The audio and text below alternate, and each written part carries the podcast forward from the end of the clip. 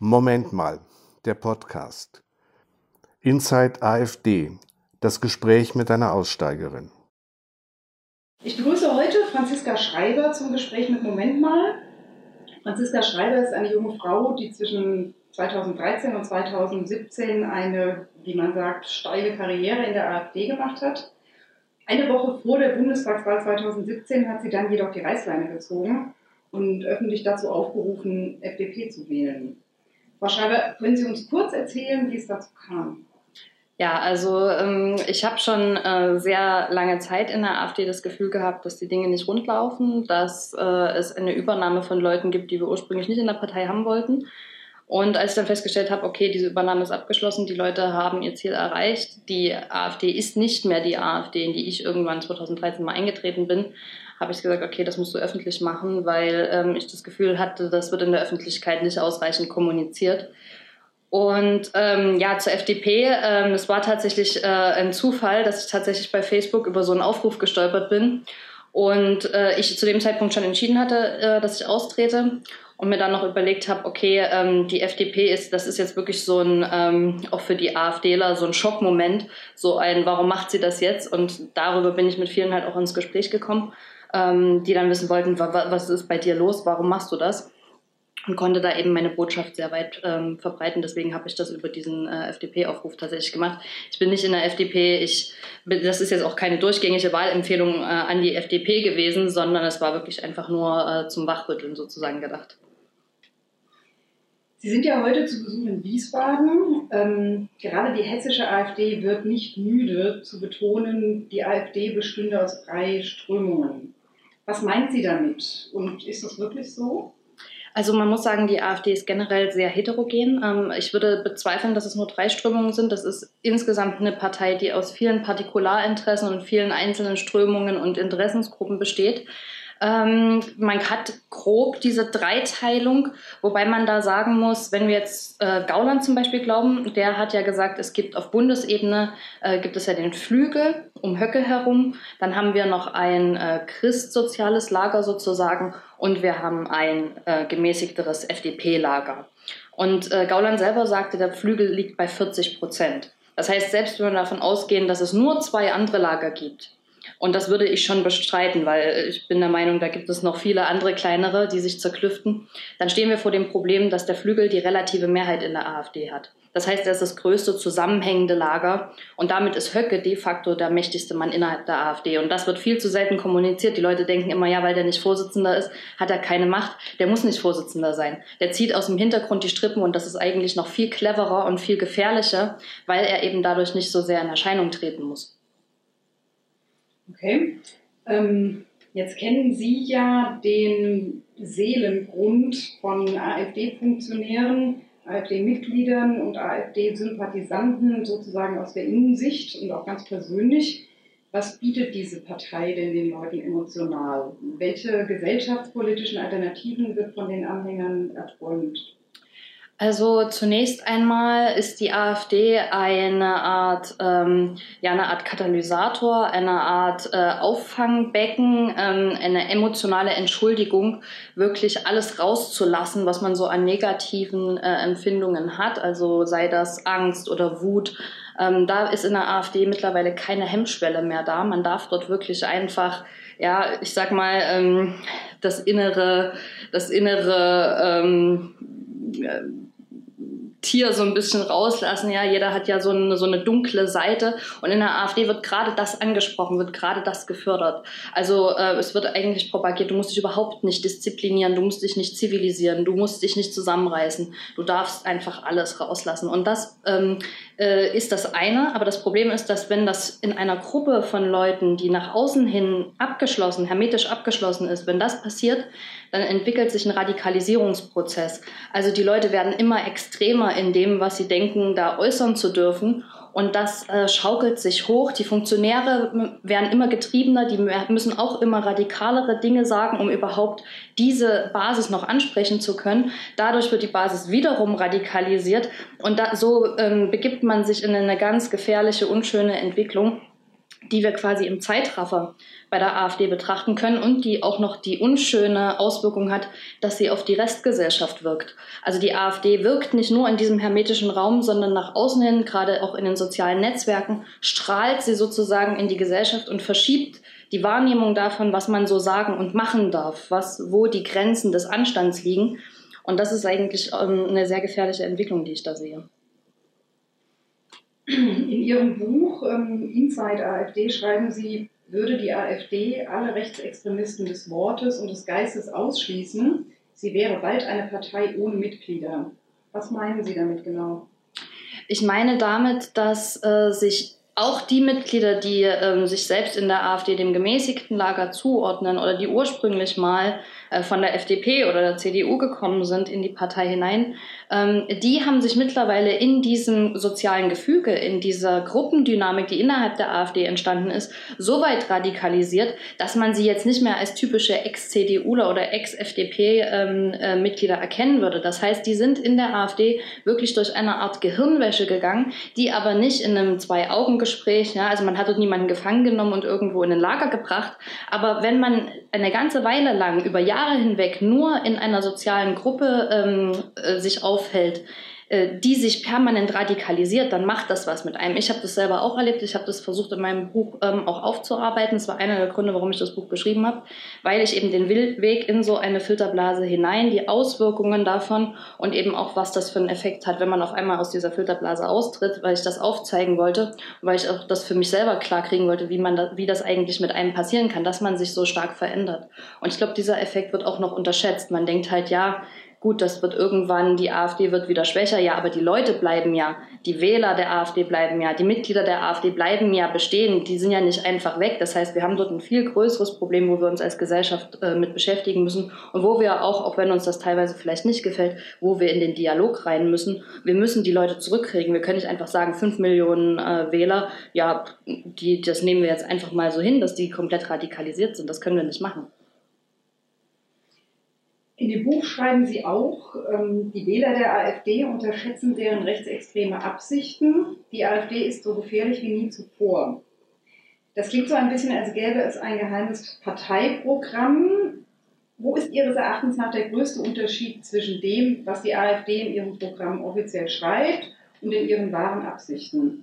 Was macht das wahre Programm der AfD so gefährlich? Ja, ähm, dazu würde ich jetzt nochmal auf die Mehrheitsverhältnisse in der AfD gehen. Also wenn ich sage, die AfD ist das ein bisschen ähm, verkürzt. Also es ist im Wesentlichen der Flügel um Höcke herum, der mit seinem äh, strategischen Partner äh, Götz Kubitschek ähm, einen, eine Art Plan entworfen hat. Wenn man den verstehen will, sollte man sich äh, das Buch, was Höcke geschrieben hat, äh, durchlesen. Das ist sehr interessant, wie deutlich er wird.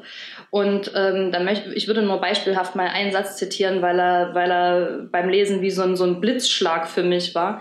Und zwar äh, schreibt er, ähm, dass nach einer Machtübernahme der neue ähm, Machthaber zwangsläufig in Deutschland Dinge tun muss, die seinem moralischen Empfinden eigentlich zuwiderlaufen, wenn man das Ruder nochmal rumreißen will. Und wenn wir uns jetzt vorstellen, dass, ähm, dass Höcke sich ja selber in dieser Position sieht, ähm, als neuen Machthaber sozusagen idealerweise, dann ähm, muss ich ganz ehrlich sagen, es übersteigt meine Fantasie, was Höckes moralischem Empfinden eigentlich noch zuwiderläuft.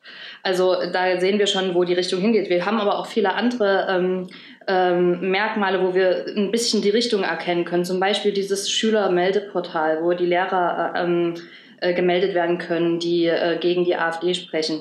Das muss man sich ja bloß äh, weiter ausmalen. Das, das kann man auch auf Eltern anwenden, das kann man auf Familienangehörige ausweiten. Und schon äh, sind wir bei, bei ganz düsteren Zeiten. Oder wir haben ähm, äh, Facebook-Posts von Kreisverbänden der AfD, die davon schreiben, ähm, dass äh, die Journalisten aufpassen sollen, weil am Tag X die, äh, die Journalisten, die falsch berichtet haben, auf die Straße gezerrt werden. Also das alles gibt uns ja ein Bild davon, was da für Fantasien in den Köpfen der Leuten äh, am, heranwachsen. Das letztere war sogar bei uns in Hessen. Ähm, jetzt kam es aber immer mal wieder zu einigen Parteiausschlüssen von Rechtsradikalen aus der AfD. Gleichzeitig bleiben aber eben zentrale Personen wie ein Björn Höcke oder ein Andreas Kalwitz unangetastet. Ähm, da drängt sich der Eindruck auf, dass diese Ausschlüsse nur verschleiern sollen, dass sich die informelle Parteilinie immer weiter weg vom Rechtsstaat und Demokratieprinzip entwickelt und weiter die generelle Geltung der Menschenwürde in Frage stellt und damit auch dem Kern der Verfassung klar, klar feindlich gegenübersteht. Hm. Also man äh, darf, man muss bei diesen äh, Parteiausschlüssen, gerade wenn sie am rechten Rand der Partei ähm, stattfinden, mittlerweile auch eine Sache mitbedenken. Höcke ist daran interessiert, als der einzige in der AfD oder als der als der härteste Hund, als der Sheriff zu gelten, der sich als einziger traut, die wirklich harten Sachen auszusprechen. Wenn da jetzt Konkurrenz entsteht, wenn sich Leute äh, verdient machen sozusagen an der Parteibasis, indem sie die, die gleiche Tonlage benutzen wie er, dann kann er nicht früh genug anfangen, diese Konkurrenten ähm, äh, sozusagen wegzubekommen. Von daher können wir das in nächster Zeit durchaus noch öfter erleben. Aber Höcke selber wird bleiben. Und äh, ja, Kalbitz ist ein schönes Beispiel. Der wird wahrscheinlich als der nächste Kronprinz heranwachsen, jetzt wo Poggenbock äh, Gott sei Dank für Höcke äh, weg ist. Der mochte Höck, äh, Poggenbock noch nie besonders gerne. Aber ähm, Kalbitz und er verstehen sich sehr gut. Also da wird man so ein bisschen eine, eine, eine Koalition jetzt nochmal sehen.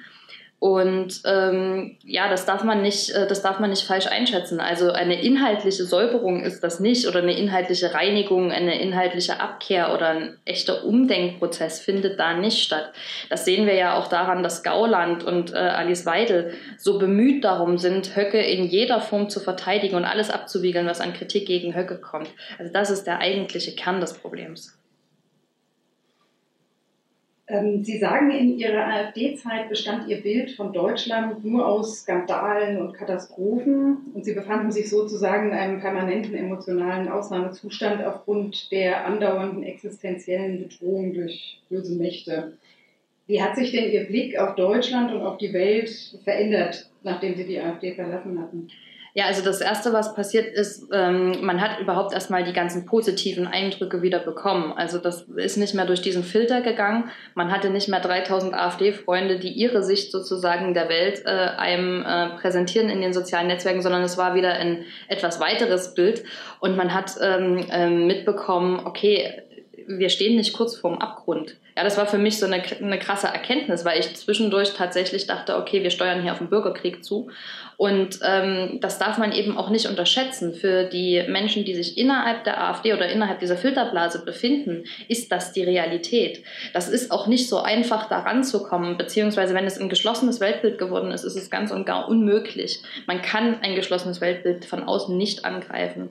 Und ähm, das ist, das, das, das kommt mir teilweise in den Medien so rüber, als würden das die ganzen Leute irgendwie bösartig verbreiten oder als würden sie bösartig lügen. Aber das, der, das größere Problem ist wirklich die große Anzahl von Menschen, die davon ehrlich und ernsthaft überzeugt ist. Frau Schreiber, was würden Sie denn sagen, was wir heute tun müssen, um eine offene Gesellschaft zu verteidigen? Also zum einen äh, glaube ich, müssen wir ähm, im Dialog bleiben. Das ist ganz wichtig. Man muss auch, glaube ich, den Leuten klar machen, dass es gegen ihre Ansichten geht, dass es gegen ihre Äußerungen geht, dass es nicht gegen sie als Person geht. Man muss jedem Einzelnen davon die Chance geben, zurückzukommen. Weil man sieht das bei mir, es, man, es kann, sowas kann passieren. Ich kenne auch viele Aussteiger aus der AfD, die inhaltlich nicht weit von mir entfernt sind und die einfach still und leise gegangen sind, die sich das aufgrund der Verhältnisse innerhalb der AfD nicht getraut haben. Ähm, laut zu werden und irgendwas zu sagen, sondern die einfach nur gegangen sind und damit nie wieder was zu tun haben wollen. Aber ähm, das darf man nicht unterschätzen. Diese Leute gibt es schon und es sind auch noch viele in der AfD, die immer noch die Hoffnung haben, dort was rumreißen zu können. Das halte ich zwar für unrealistisch, aber diese Leute sind für, für die Demokratie oder für, für eine weltoffene Gesellschaft nicht verloren. Und ähm, da müssen wir ein bisschen weg von diesem Pauschalen, ja, also mit Rechten reden wir aus Prinzip nicht oder das, das hilft uns alles kein Stück weiter. Wir müssen die Gräben zuschütten und dann irgendwo einen Schlussstrich ziehen und weitermachen. Und äh, ich glaube aber auch, dass äh, die Institutionen gefragt sind. Ähm, ich glaube, dass die AfD als ähm, Partei generell, also komplett vom Verfassungsschutz beobachtet werden muss, beziehungsweise dann später auch verboten werden muss. Und zwar aus einem Grund. Die AfD, wenn wir uns nur mal die Bundes-Facebook-Seite angucken, der AfD, dann ähm, werden die Leute dort zugeschüttet mit äh, ja, ich sag mal, also es geht teilweise mittlerweile in den Bereich der Fake News rein, beziehungsweise ist es einfach Propaganda, sag ich mal, es ist rechte Propaganda. Und ähm, die die posten drei, vier, fünf Mal am Tag. Die Landesverbände posten noch drei, vier, fünf Mal am Tag. Die Kreisverbände auch. Das heißt, die Leute sind permanent unter einem Dauerbeschuss von Leuten, die dafür bezahlt werden, den ganzen Tag nichts anderes zu machen, als die entsprechenden Meldungen, die zum Weltbild passen, rauszufiltern aus, der, aus dem medialen ähm, Kosmos und den Leuten so aufzubereiten, dass ein ganz bestimmtes Bild entsteht. Und wenn diese ähm, Dauerbeschallung mal aufhören würde, und sei es nur für drei Monate, dann würden viele äh, diesen Moment erleben, den ich halt auch erlebt habe, dass sie, äh, dass sie wieder wach werden und wieder normal denken können. Und das funktioniert in, in einem geschlossenen Weltbild eben nicht. Muss man eigentlich Angst haben, aus der AfD auszutreten? Naja, auszutreten muss man keine Angst haben, aber die AfD öffentlich zu kritisieren oder ähm, öffentlich die Zustände innerhalb der AfD aufzuzeigen da habe ich ein breites Spektrum an Nachrichten, die bezeugen, dass das nicht ganz so einfach ist. Ähm, also ich zum Beispiel, weil ich habe eine Reihe von Sicherheitsmaßnahmen, die mir auch empfohlen worden sind. Also mein Name steht nicht am Briefkasten dran. Ich wohne nicht da, wo ich gemeldet bin. Ähm, am Anfang bin ich äh, mit Weste unter, der, unter den Klamotten aufgetreten ähm, und so weiter und so fort. Also, oder es war Security dabei. Ähm, also das ist schon, äh, das ist jetzt schon kein normaler Parteiaustritt. Ja, also deswegen heißt das Buch halt auch ähm, Bericht einer Aussteigerin und nicht Bericht einer Austreterin sozusagen. Ja, dann vielen Dank für Ihren Mut. Und, Sehr gerne. Ähm, danke für das Gespräch. Danke für die Einladung. Sie hörten die AfD-Aussteigerin Franziska Schreiber im Gespräch mit Moment mal. Aufgezeichnet am 28. März 2019. Moment mal. Aktion für eine offene Gesellschaft